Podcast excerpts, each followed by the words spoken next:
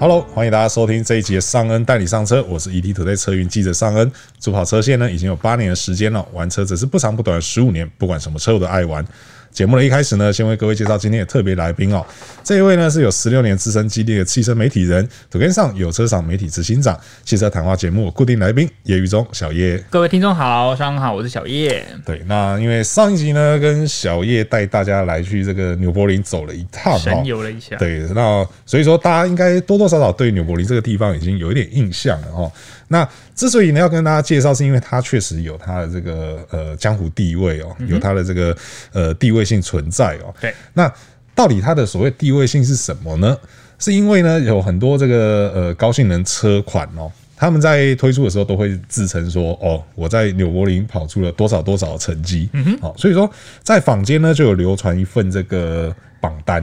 哦就是纽坊间的榜对对对单对，因为这个东西据说啦对，嗯据说我我我也是听说，就是这个东西其实它一直都没有一个呃公证单位，对，去给它做记录。嗯、对，因为大家知道说，呃，像有一些赛道的最速记录，嗯它其实是会由赛道方对嗯去给出一个证明的。哦，像好比说像台湾的这个大鹏湾赛车场嗯啊，力宝国际赛车场啊，呃，力宝目前是还没有，因为力宝的认证是后来才通过的，所以它目前并没有一个所谓的官方认证记录。但像大鹏湾的话，它就有。然后，而且这个重击的最速记录，这个澳洲车手 Mike Jones 刚好我也认识。那同时，嗯对他两次破纪录的时候，我都在现 场。对，攻逢其胜。对对对对，那那个那个时候，他这种这种形式的破纪录，其实官方是会给一个就是像类似记录的东西认证，的嗯对一个认证。那大鹏湾的做法是说，他们会把当下的那个成绩单印出来，然后请车手签名，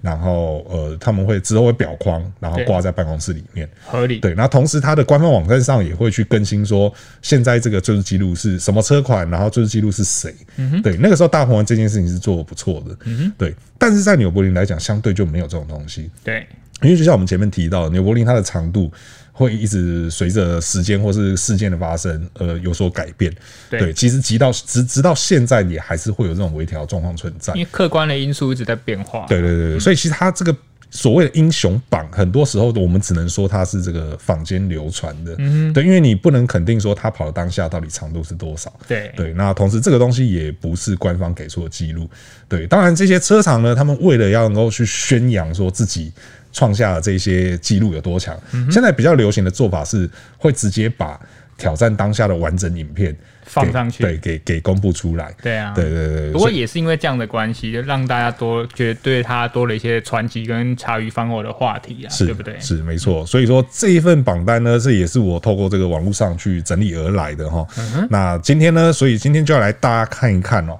到底这些榜榜上有名呢的超跑哦是哪些车？好，那同时大家也可以看一下说。你自己最爱的车有没有在这里面，或是这里面的车哪一部是你的最爱？嗯好、好，所以说呢，我们今天就先从这个，我们从后面开始算起啦，哈，好一路跟大家讲到这个最速的车款 哈。那首先七分开始讲好了。对对，从七分开始讲，对好。所以第一个呢，就是这个号称是最快的日系车，哎，大家猜会是哪一台啊？对大家那不知道会不会猜到，猜不猜得到？对，而且很可惜的是，榜上也只有这一台日本车。 我这样是不是又我得们罪人这一了？份榜单只 有他，还有其他日本车有上过榜的。好， 所以说这个最快的日本车呢，是这个 Nissan GTR Nismo。哦它在二零一三年九月的时候呢，在这个纽柏林北环赛道、哦、跑出了七分零八秒六七九的成绩。哦，对，那同时它也是这个榜上唯一一个七开头的，我是不是又得罪人了？那哎应该是说马里面最弱的，对不对？他是最速日本车嘞，不要对对啊这对，好样。嗯好好，OK，好，我我我好了，我承认我买不起它，所以我酸它这样而已 啦。好了，没有，都开玩笑啦哦。开玩笑嗯那东瀛战神它其实也不是叫假的啦，哦而且大家要注意哦，这不是一般的 GTR，对，这个是 GTR Nismo。哦你什么？也是经过这个呃，算你上的御用改装厂哦，它的改装品牌 Nismo 经过它提前调教的车子、哦。对，那这这个呃 GTR Nismo 呢，它的马力是六百匹，然后扭力是六十六点五公斤米嗯哦。那也就是因为这样呢，让它成为这个地表最快的日本车。对哦我们大概可以这样子说 啦。哈。对，那当然可惜的是说，它跟其他超跑还是有一段差距存在。哎不过说真的啦，是就是我们如果有在大家有看过纽柏林这些非正式记录的榜单是 GTR 真的算是在这个前一半的来说，它出现几率最高。对对对就算它没有对对对对经过你什么版本，就是像之之前我们知道的铃木丽娜嘛，对也是有开过它创下非常好的成绩，对而且。你知道，除了 Nismo，哎、除了 GTR 这台车以外，最接近 GTR 的日本车在榜单上是哪一台 车吗？最接近的，你应该要说是 NSS 吗？呃嗯应该不是，应该不会是他吧？ 我直觉认为不会是他。类似的是的 LFA 啊对对对对已对经算是最接近它。当然，就像刚才上恩上恩说的，哈，对上恩说的，跟其他的超跑还有蛮大一段距离。对对对对，而且 LFA 已经算是一部，虽然说 GTR 年纪也蛮大的对，但是因为它一直都有在更新，对嗯然后一直都有在提升。那 LFA 真的算是有点历史的东西，因为他们知道卖一台赔一台， 不敢再更 新了。 OK，好，嗯对但是起码这些呃，真的我们所谓的性能车超跑，对啊真的是都会在这边留下一点什么样的记录啦。对啊，，他们不留记录，我们怎么有话题可以在这边聊？对对对对对对，而且可能那些这个玩家也会觉得说啊，这不纯这样， 对我不晓得啦。纯 砍头。好，那接下来我们就来看到这个第二哦，就是从后面数回来倒数第二哦，是这个保时捷的九一八 Spider。 Yeah，那他也是在二零一三年九月去创下记录哦。那那时候呢，创下记录是六分五十七秒。好，从这边开始呢，就进入了这个七分以内。六分的世界了。对对对对对，这也是首部可以突破这个七七字头魔咒的这个市售量产车哦。很厉害，已经是八快八年前的事了。对对对对对对。那这个九一八 Spider 呢，它的动力哦是 V 八引擎，然后再加上三具的电动马达。没错，哦，大家要记得哦，这是二零一三年的车哦，那个时候保时捷就已经把油电动力玩到这种程度了。对，那它的这个呃零到一百加速呢，只要二点八秒、哦，然后极速呢来到三百四十五公里每小时哦，而且我觉得，对我觉得更可怕的是那个油耗我。想到它的油耗，我就觉得很吊诡。哦 对，因为大家都想说超跑，超跑一公升没有十公里是很正常的事情，对啊一公一公升应该跑不了十公里对，它的一公升为什 么是三十点三公里？它的电力好强哦，对啊，它比现在很多的这个小车、有点小车都还来得省油哎、而且我在呃，我我好像在马来西亚雪邦赛道吧，嗯我有坐过这台车，哦就是一个保时捷专业车手载我们去体验这台车。那真的，虽然说那个也是大概一八年、一九年的事，这台车已经有年纪了，但是你还觉得它的车极限真的很高，嗯嗯嗯嗯哦，又高又快，它真的是蛮精，快到我的那个 GoPro 装好都掉 下来 了。车车内哦，车内哦， 不是车外哦，对啊，对啊，所以这个蛙王真的不是浪得虚名厉害真的哦是厉。害对啊，你看它在二零一三年的时候，它是第一个可以闯进七字头的，而且又是油电动力，然后又这么省 油，对啊，这真的是很很变态的一个东西哦。对对，那接下来随着这个时间的过去呢，其实他这个成绩算是呃维持了好一段时间啦哦没错没错对，然后后来呢，才在二零一六年的十月哦。被这个 Lamborghini 给打破、嗯哼，那那个时候 Lamborghini 推出的这个车款呢是这个 Huracan Performante、哦，嗯那它跑出的是六分五十二秒零一的成绩哦，嗯哼，对，那这个曾经的最强小牛哦，它其实它搭载是这个五点二升 V 十的自然进气引擎哦，那可以输出六百四十匹马力和六十一点二公斤米的扭力哦。那同时呢，它也有全车这个轻量化设计哦，和这个官方我记得那时候念法叫做阿拉啦，呃， 阿拉的自然空呃自主动空力的设计哦，没错。对，所以使它的这个零一百加速只要二点九秒，然后零两百加速也只要八点九秒，然后极速呢超过三百二十五公里每小时，对啊。所以其实用刚才这样数据讨论，其实它跟刚才的蛙王九一八 Spider 比起来，这台 Huracan 的 Performante 其实没有太大的优势。是但我觉得关键就是出战你刚才讲那个阿拉，对它的主动空力套件，它这个概念有点像是 F1 的空力套件，对是不对？它会依照不同的环境跟车速状态下，会去调整这外部最那个空力套件的的设定。对，所以就像我们上一集有讲过，因为纽柏林赛道是一个多弯、多高低落差，它在很多不同的环境下，它的空力条件哦都会是不同。所以如果有这个主动空力套件的帮忙，我觉得会是让它跑出这么好成绩的一个关键啊。是，而且这个 Huracan Performante 确实真的是开起来，你会觉得是一嗯部，我觉得在纽柏林除了说就是动力啊，然后空力啊这些东西以外，我觉得开起来给车手有信心也是一件非常重要的事情。啊对对，因为它的高低落差、它的弯道真的太太刁钻了。就算是专业的车手，有时候都还是会有油门踩不下去对的对对对对，恐惧啊对对，对那以这个 Rock and Performance 来讲，它的整体设定，再加上它的这个电控辅助，因为这个车我们也实际有有实际开过，嗯它确实也是一个让人开起来安定感非常好的一部车。对对，所以说能够在这个绿色地狱里面哦，去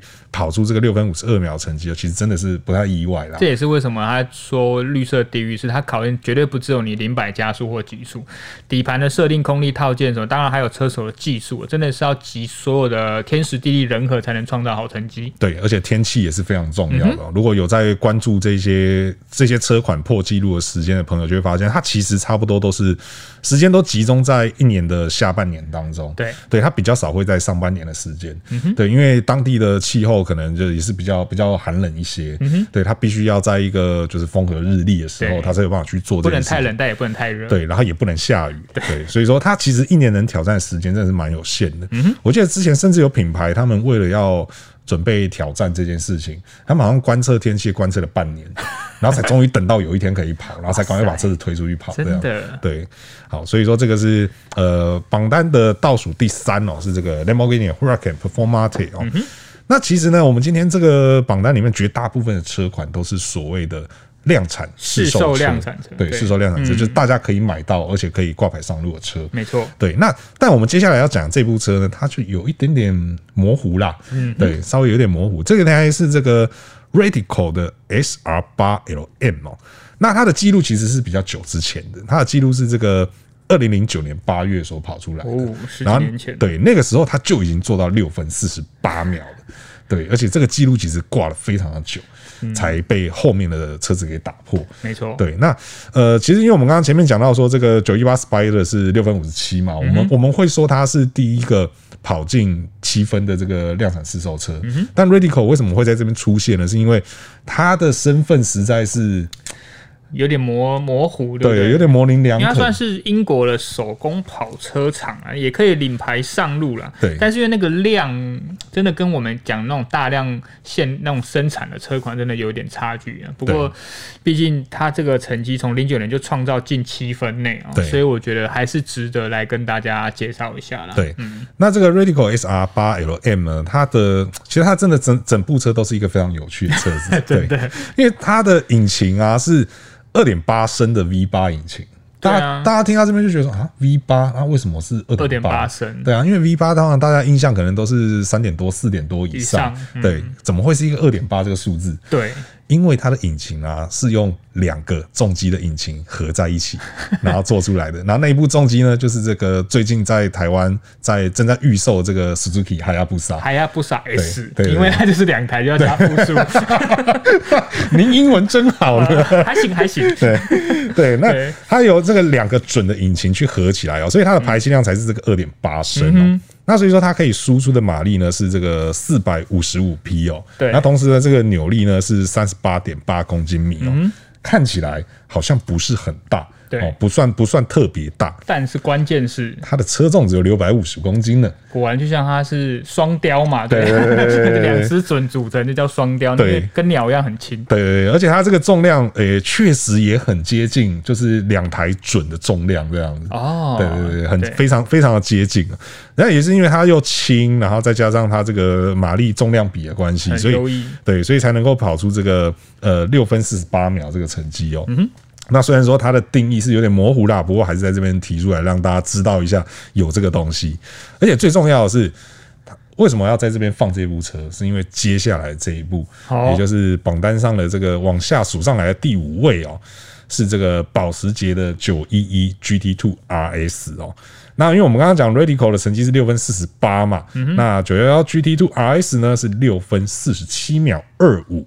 那而且同时呢，它是在二零一七年九月才正式的把这个 Radical 成绩给刷过去。因为它毕竟才真的算是市售量产车。对，因为这个就是大家都呃，就你有钱的话可以买到，然后也可以挂牌上路。 很有对钱的时候才对买。对它这个世代应该是九九一点二的时 对，候。九九一点二的时嗯候，对这个这个在在台湾我也有实际开过了，确实真的是一部很迷人的车哦子。真的哦对，那它主要它搭载的是这个三点八升的水平对卧双涡轮引擎嗯哦，可以输出七百匹的马力，然后扭力呢达到七十六点五公斤米哦。对，那同时呢，在这个 PDK 七速双离合的手自排加呃自手排加持之下、哦，它的零一百呢只要二点八秒，然后零两百呢是八点三秒，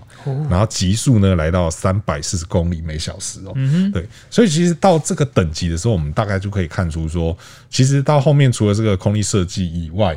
确实你的这个动力水准必须到一个程度以上，才有办法。对你才有办法挤进到这个成绩之内哦。而且以大家对保时捷的了解，其实我们刚才第二倒数第二名讲到那台九一八 Spider，虽然说它是挖网，那因为有点久对。其实如果大家可以理解那个逻辑，其九幺幺 GT Two RS 的定位应该没有高于九一八 Spider，是对不对对？但是因为世代的进步，不断的进化，没想到。九幺幺 GT Two RS 就已经可以做到了这么强大的成绩，干掉了 Radical S R 八 LM 这么高悬多年的记录。对，真的是难怪人家都说九幺幺，虽然说这样讲有点怪，但是很多人都说它是 CP 值最高的跑车。啊，确实是，对对对嗯对对对，而且它其实，在今天的这个成绩当中啊，它跟呃，因为它接下来它已经排到第三名了，对哦，以市售量产车来讲，它已经排到第三名，对，在它上面那两位，其实价格真的都比它贵非常多，贵到爆！对对对对对对，那很所以很快我们来大家带大家看一下到底这个贵到爆的是谁哦。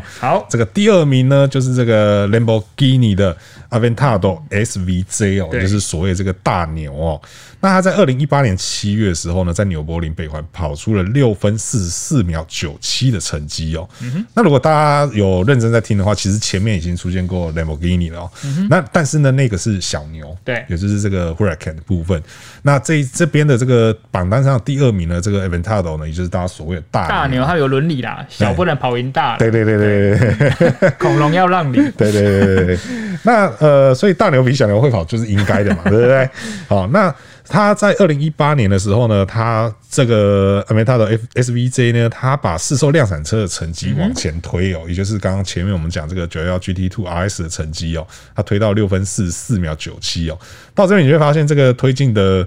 这个进度真的是，呃，也是随着越后来那个推进的幅度就开始越来越小，真对，的因为前面都是好好几秒在跳嘛，到后面就是一秒、两秒、三秒差距这样的感。觉快到极限。对对对对，对那这个 Aventador SVJ 呢，搭载的是六点五升的 V 十二自然进气引擎哦，嗯可以输出的是七百七十匹的马力，以七十三点四公斤米的扭力。到这边大家也会发现到说，这个马力确实又再往上提了一坎对哦，。七百匹以上的，对，已经到七百匹以上的世界了。那它的零一百呢，也只要二点八秒，然后零两百呢是八点六秒，然后极速呢是三百五十公里每小时哦。嗯其实从这些数字上来看，都和这个九幺 GT Two RS 有有有一些差距存在啦哈。虽然说零一百看起来是一样，然后零两百还比较慢一点，对然后极速呢是是快了一些，是对。那但是呢，它这样的差异呢，先让它的这个成绩一口气就往前推了大概三呃两秒左两秒右，左右。对对对对嗯对对啊！那这个大牛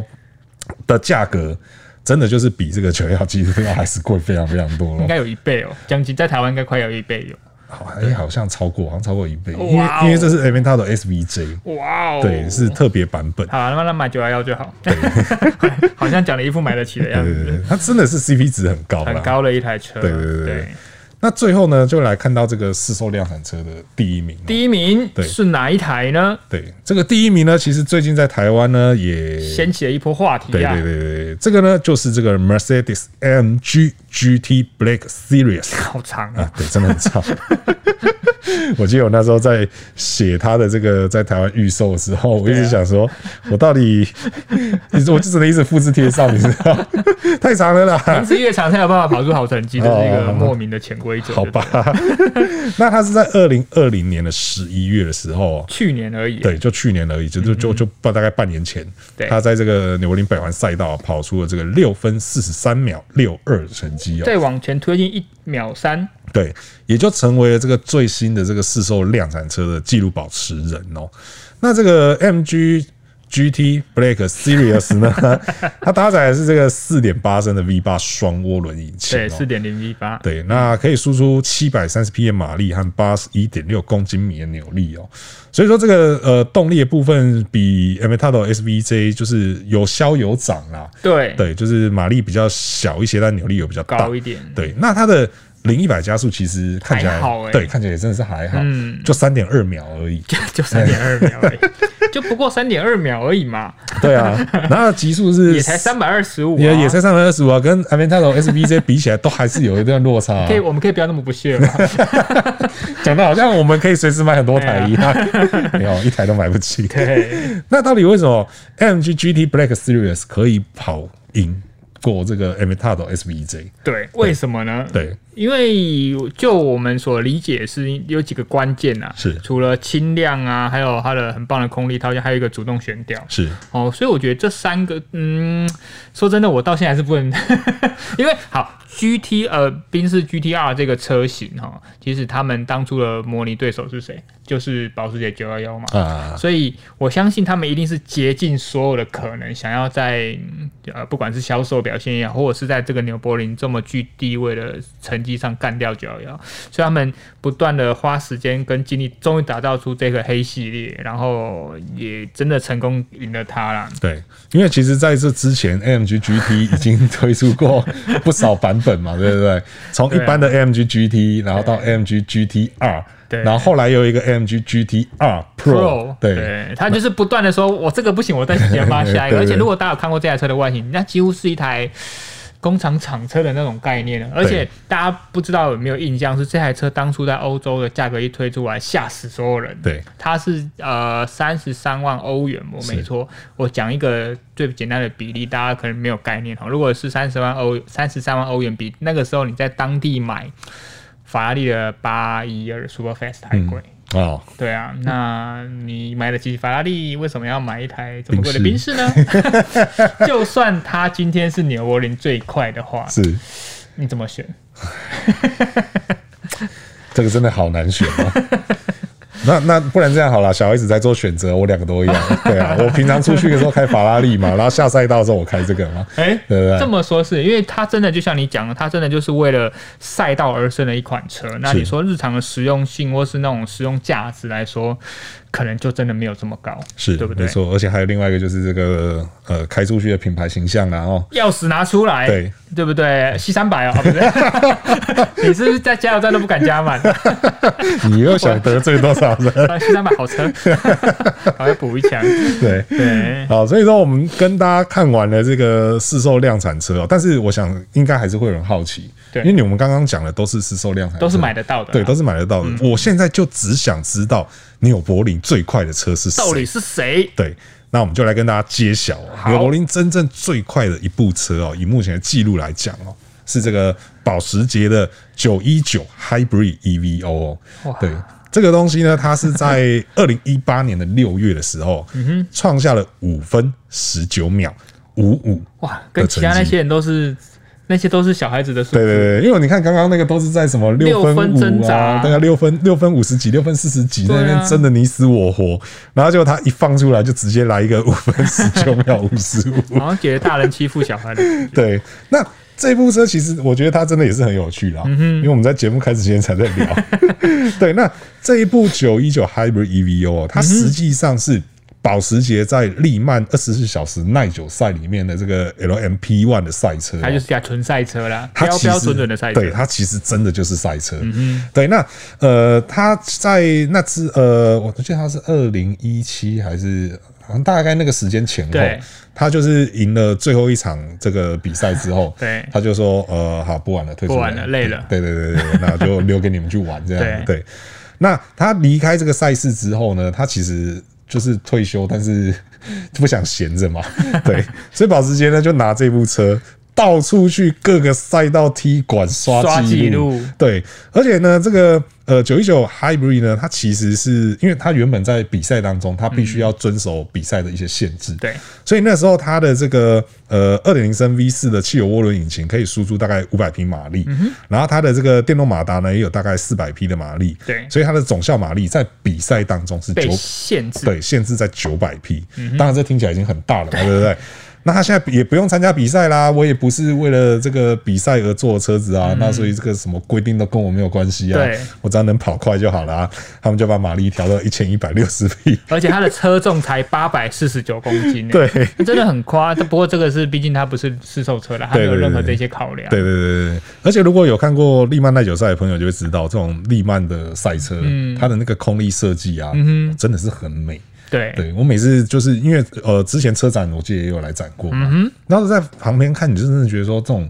这种东西真的是纯粹为了速度而诞生的机器。有的时候我都我甚至觉得它比 F One 看起来还美。还没，就像《赛道狂人》之前里面有一个名言说，如果有那个 P 呃选美比赛的话，福特 GT 早就输了法拉利。 对，对，我觉得这个东西真的是很厉害。那保时捷真的也是真的不晓得在想什么 啦，对，比赛不跑了，你然知后道很多退伍的老人都没什么事做了，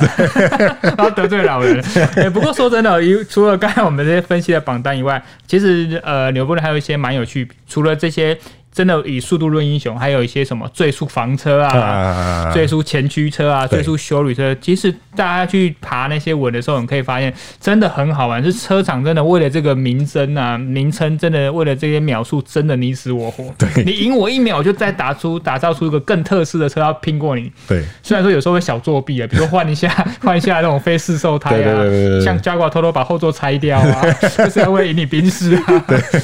你就发现有时候在碰到这些车，就很像男孩子有时候在聊到车或者聊那些描述，就瞬间从男人变成男孩。对对对这些车厂在遇到这些时候，顺便就 哎、好像就好像跟小孩子在打架一样，对不对？ 对我就是要赢你那一秒，不管到底合不合理，不合理我也可以把它说成 合 理。纽伯人就是有这个有趣的地 方。对，没错，所以说这个也是为什么今天要跟大家来聊这个东西哈、嗯因为这个实在是我觉得喜欢车的朋友应该都听过啦，然后都听过纽柏林啊啦，那到底为什么它这么重要、哦？嗯太有趣了。对，那是因为它真的很有趣对，嗯真的是可以让这些大车厂们真的你死我活。对，只要能够挂上“最速”两个字哦，就真的会无所不用管会其不会极多卖两台，不管我就是要了。对对对对对对对，而且那种各个宣传文宣啊、对海报啊、什么形象啊嘲，笑对手的啦，对对对对称赞自己的对都来。对对对对，然后什么纽柏林特仕版啊，有的没 的，对啊，只要挂上这三个字哦，几乎就是这个，我们不敢说销量的保证啊对，但起码可以让这些车厂非常的有面子、啊面。子，嗯，对对对，所以说这个呢，就是今天呢、跟大家来聊的这个绿色英雄，呃，绿色地狱的这个英雄榜、哦，没错然后榜上前几块这些车子哦，还有真正最快是谁哦？那如果说今天聊这些车呢，哪一部是你最喜欢的，那也欢迎在留言提出来哦，那我们一起分享哦，看我们看看说到底哪些车款大家的支持度相对是比较高的哦。那如果说还没有订阅我们节目的朋友呢，请记得按下订阅哦，这样呢才能够在第一时间收听到我们的节目。那如果喜欢我们的内容的话呢，也请不吝啬给我们五星好评，这会对我们有很大的帮助。那感谢大家收听这一期的尚恩带你上车，我是尚恩，我是小叶，那我们就下一期再见喽，拜拜拜拜